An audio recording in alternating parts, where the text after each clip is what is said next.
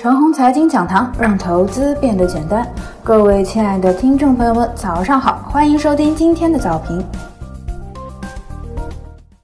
讨论一下绝地反击这种走势的特点。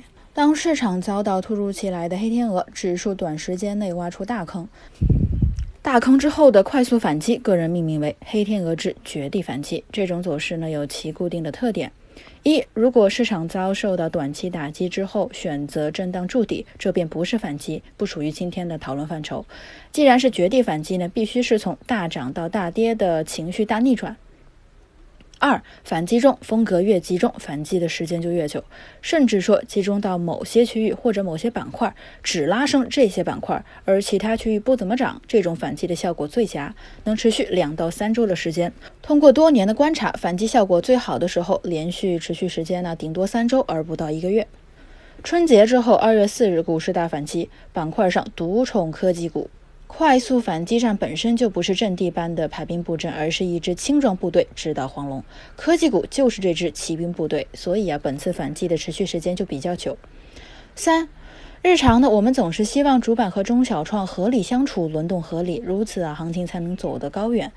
但是呢，反击战中啊，不能够这样。一旦主板和中小创彼此讲兄弟情谊，互相谦让，你主内我主外。一主一副，牵手进出，这反击战呢就走不远了。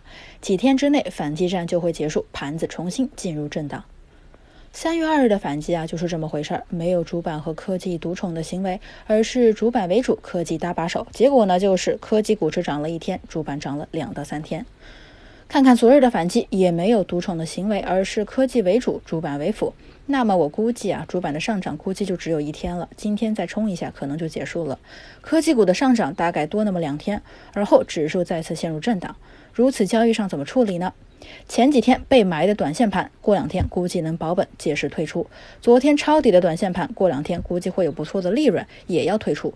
中长线仓位继续持有科技股，维持科技股长期牛市的观点。以上就是我们今天的全部内容，祝大家股票涨停。